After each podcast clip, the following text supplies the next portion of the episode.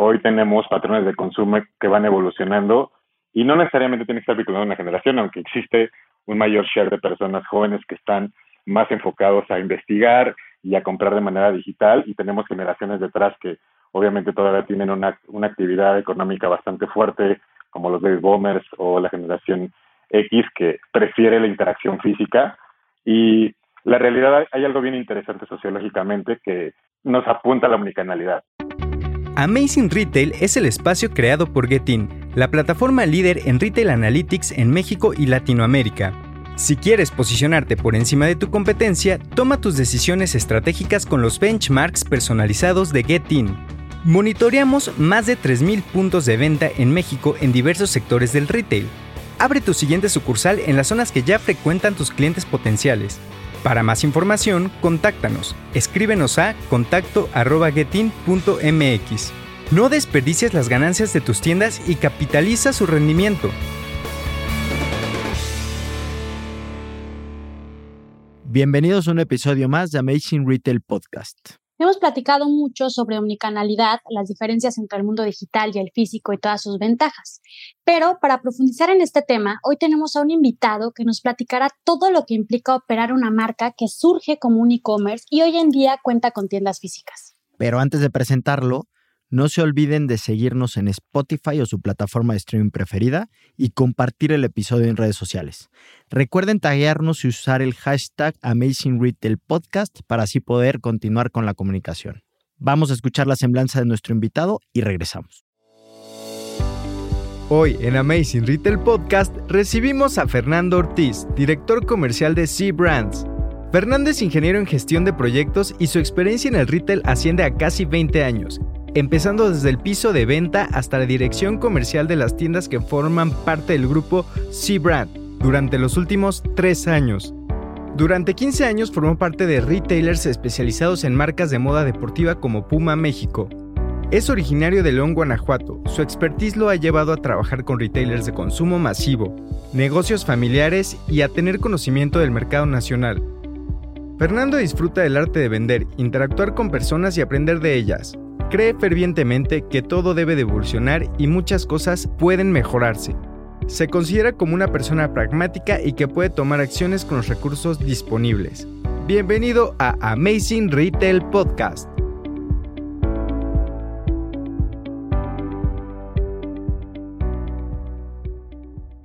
Pues Fer, estamos muy contentos de que nos puedas acompañar el día de hoy y por favor, para empezar, platícanos un poco sobre Luna. Claro, gracias, Anabel. Pues nada, Luna es una marca bastante joven, una marca de descanso que tiene apenas siete años en, México, que nació de una increíble idea de, tres founders y ha crecido de manera increíble porque intentamos revolucionar el mundo del descanso.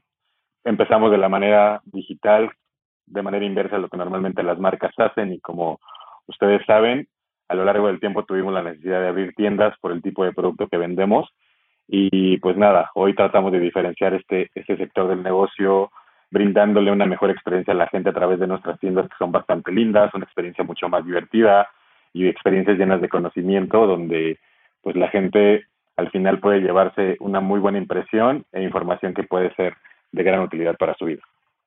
Oye, Fer, y justo hablando en esto, de este tema muy en particular de tener tiendas físicas, ¿qué es lo primero que se debe de considerar para aspirar a tener una tienda con buenos resultados? O sea, ¿cuál sería esta cosa que no puede faltar para tener tiendas con buenos resultados? Entendiendo que ustedes venían también, pues, del e-commerce, ¿no? O sea, de algo completamente distinto a la operación de tiendas físicas. Claro, pues mira, la verdad es que la, mayoría de marcas y empresas se consolidan de, desde mi punto de vista de tres cosas. Lo primero es tener un buen producto, que en nuestro caso como marca lo tenemos, de una increíble calidad de procesos, pero sobre todo de personas. Y las tiendas físicas al final del día son la gran oportunidad de ponerle rostro a las marcas, y en una marca tan joven como la nuestra, el secreto de tener éxito es tener personas que le ponen rostro a esta marca, que pueden transmitir la esencia, que le pueden dar credibilidad y que obviamente puedan monetizar los esfuerzos que tenemos en conjunto en la marca y obviamente lo que queremos lograr a largo plazo. Fer, ¿y qué representa para una marca como Luna, que es nativa digital, operar tiendas físicas el día de hoy? Bueno, el, mayor reto fue en un principio. Definitivamente la forma como nacimos incluía tener personas con mucho talento y con mucha experiencia en la parte digital, que ese fue la base y la piedra angular del negocio y de esta gran marca. En esa primera instancia, cuando se encontró la necesidad de crear tiendas, pues obviamente comenzó un proceso de exploración y de picar piedra en un proceso que no conocían, de crear showrooms y no necesariamente tiendas. Y a lo largo del tiempo hemos tenido la necesidad de traer gente con más experiencia, de investigar, de poder escuchar a nuestra gente y al final las primeras tiendas fueron un testeo para poder entender mejor lo que nuestro consumidor necesita. Y pues nada, ¿no? Creo que a lo largo del tiempo, como cualquier marca, hemos ido madurando. Todavía estamos muy lejos de lo que queremos tener y a donde queremos llegar en el canal. Creemos que vamos por un muy buen sitio y obviamente pues nos falta un umbral, ¿no? Y sobre todo tomar en consideración la opinión de, de la gente que se interesa en nuestra marca y obviamente de la gente que tenemos en tiendas que puede recopilar gran, gran información y que es bastante valiosa para nosotros seguir mejorando. Y hablando de ese tema, Fer, ¿por qué no nos dices cuáles son las grandes diferencias que hay entre estos dos canales, el físico y el digital? Bueno, en la actualidad creo que los dos canales tienen sus beneficios y sus desventajas, ¿no? Podría poner una palabra al centro que es la conveniencia y esto vinculado principalmente a la parte generacional.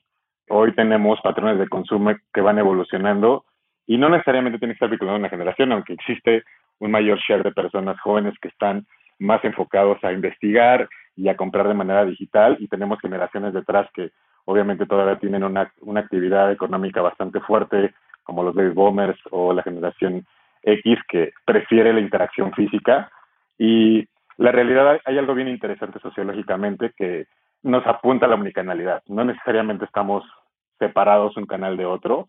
Al final creo que necesitamos conectar como, como canales y obviamente ir ganando esta parte que nos ayuda a comunicar de manera homogénea en cualquier sitio, independientemente de donde nazca el interés, la necesidad, el proceso de búsqueda y después el proceso de conversión, que bien puede ser en la parte física o en la digital.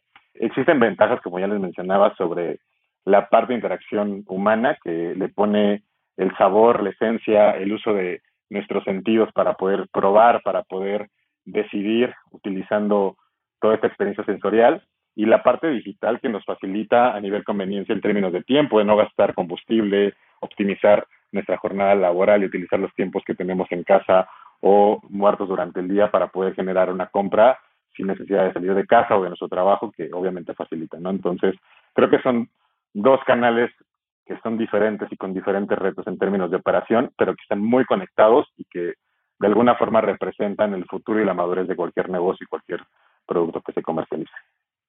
Fer, y continuando un poco lo que estás platicando, ¿cuál consideras que sería el mayor reto en esta dualidad entre canales de venta? Como que los comentaste un poquito separados, tanto ventajas y desventajas, pero ¿cuál crees que es el mayor reto para que todo esto haga sentido? Bueno, comunicación seguramente es el, el punto más crítico. Tenemos que ser congruentes y consistentes con los mensajes para que nuestra audiencia, la gente que se interesa por la marca, por los productos que comercializamos, al final del día mande la misma esencia y nos ayude a construir una marca a lo largo del tiempo y que al final la persona se sienta más cómoda al momento de consumir, independientemente del canal donde lo haga, pero ese es el mayor reto, ¿no? Al final los equipos de trabajo son multidisciplinarios, existe una red logística que puede operar de manera diversa cuando operamos a través de la parte digital contra la parte física que al final necesita un montón de conexiones, interacción de información, que ese es el gran reto creo que al que nos enfrentamos la mayoría de empresas que tenemos esta modalidad híbrida. A mí me gustaría regresarme un poquito y de hecho ya mencionaste el concepto, pero me gustaría que nos platicaras más de fondo cómo lo aplican ustedes, cómo lo ven hacia el cliente y es hablar de la omnicanalidad. Por ahí ya lo mencionaste, pero ustedes cómo lo ven, cómo lo ven y cómo lo, lo aplican. Bueno, voy a poner de nuevo en la mesa que somos una marca relativamente nueva y con una ambición de crecimiento y de desarrollo y de cobertura nacional, incluso internacional, que obviamente para nosotros implica un reto a corto plazo. Y ser omnicanal incluye poder hacerlo en el menor tiempo posible. Tenemos que llegar a la mayor cantidad de personas a través de todos los medios que existen hoy en el mercado. La complicación al final a nivel estratégico es cómo podemos utilizar todos los recursos que existen, tanto de manera física como digital, conectados a través de la misma estrategia, interviniendo diferentes equipos con diferentes outputs sobre cómo ven el negocio desde la parte de marketing, desde la parte de complejidades logísticas y demás, pero sin duda creo que es a nivel estratégico algo que todas las marcas deben de probar, sobre todo porque la sociedad y el consumidor evoluciona y pues todos de alguna manera hemos tenido interacción con los diferentes canales, ya sea físicos o, digitales. Gracias, Fer, por esa recomendación, que espero que los que nos escuchan la tomen en cuenta. Y cambiando un poquito de tema, Fer, ya pasándome un tema de, de medición, hoy en día, ¿cómo lo hacen? ¿Qué indicadores crees que sean imprescindibles para todos los retailers? Bueno, de entrada, como cualquier otra marca, la venta es lo que mueve la aguja. Tenemos que perseguirla y obviamente a nivel control tenemos probablemente el más importante que es la tasa de conversión, donde ustedes nos ayudan en gran medida obtener esta data y poderla procesar. Pero de manera digital, pues funciona de una manera alterna porque la generación de tráfico y la captación se multiplica de manera exponencial contra lo que encontramos en el mundo físico. Y también es difícil poner métricas a nivel conversión porque puede venir desde leads que se, que se generan de interacciones directas con nuestros agentes hasta procesos de interés donde la gente pueda navegar en nuestro sitio o cómo consume las ads que tenemos y creo que cada una de estas situaciones puede tener una modalidad y una complejidad al momento de medir.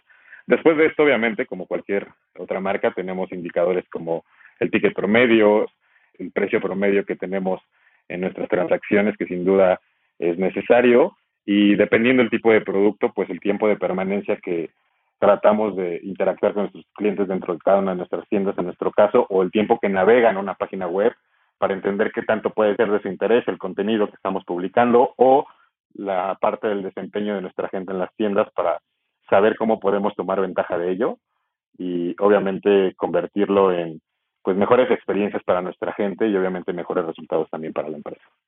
Increíble, Fer, porque aunque son una marca joven, pues no dejan de innovar y de usar los recursos que tienen a su alcance, ¿no? Y creo que el tema de medir todo lo que hacen sin duda es algo fundamental. Hay una frase por ahí que nos encanta hacerle a, nuestros invitados y queremos ver qué opinas al respecto y es, ¿tú crees que el retail va a morir? ¿El retail físico en algún punto va a morir? Bueno, la verdad es que no estoy casado con la idea personalmente no en el corto y mediano plazo. Sin duda, soy partidario y creo fervientemente que los ciclos existen y que las cosas en algún punto tienen que evolucionar y eso lo tengo 100% en la cabeza. Y lo vemos en los mercados, no solamente en México, sino en otros países. En países o economías maduras, el mercado tiende a aplanarse un poco y el retail físico sigue existiendo a pesar de que existe demasiado desarrollo tecnológico pero no necesariamente erradica por completo la necesidad de convivir persona a persona, ¿no? Y mencionaba algo ese rato del tema generacional y normalmente seguimos retomando patrones del pasado porque los vamos perdiendo y las modas van y vienen, ¿no? Entonces creo que es algo que eventualmente tiene que vivir de manera conjunta con la parte digital que para nosotros en retail en general fue un boom después de la pandemia, pero que hoy después de la recuperación económica volvemos a tomar fuerza en la parte offline, pero que tampoco podemos dejar de la mano la parte digital que, que creció, que se ha desarrollado y que tiene que seguir mejorando obviamente en México y también muchos otros países que están en desarrollo. Correcto, Fer. Yo creo que los dos van a tener que convivir y vamos a tener que aprender a vivir con los dos canales. 100%. Oye, Fer, y pues cuéntanos, ¿cuáles son los planes a futuro para Luna? Bueno, crecer. La verdad es que siete años somos, somos una marca bebé todavía. La gente nos conoce muchísimo en Ciudad de México, en las principales ciudades del país como Guadalajara, Monterrey. Queremos expandirnos a todo el país, queremos seguir entrando a nuevos canales y para eso tenemos dos modalidades como cualquier otra empresa, B2B y B2C. Eh, llegamos a Brasil hace casi medio año y eso obviamente nos da muchísimo orgullo. Y pues nada, la verdad lo que queremos lograr es poder llevar la calidad del producto que tenemos a la mayoría de personas en México, poderlos ayudar a tomar la mejor decisión en términos del descanso, que es una faceta poco explorada y de la cual tenemos poco conocimiento y en la cual invertimos poco, porque en realidad eso, es una inversión donde nosotros podemos realmente sacar gran ventaja de hacer un gasto que en lo absoluto es algo que tiramos a la basura, ¿no? Una tercera parte de nuestra vida pasa en un colchón y de eso depende que seamos productivos, de eso depende que seamos exitosos, de eso depende estar felices, contentos y con un buen ánimo durante el día. 100% y además muchas felicidades por el tema de Brasil, ¿no? Sin duda que sea el primero de muchos otros países en donde encontremos a esta gran marca. Oye, Fer, y ya para ir cerrando el episodio, siempre nos gusta como concluir con una especie de recap que puedas tú, pues, recomendarle a la gente que nos escucha algo con lo que quieras que se queden de este episodio, de todo lo que hemos platicado. ¿Qué sería como lo más relevante que te gustaría dejarles? Bueno, creo que va a estar muy conectado con, con el descanso. De verdad, descuidamos mucho cosas importantes de nuestra vida y no quiero sonar a comercial de la marca, la verdad es que esencialmente tenemos patrones, vicios que en absoluto nos generan valor. A veces conscientemente hacemos cosas que justo no nos dan ese revenue ni personal, ni profesional, ni monetario.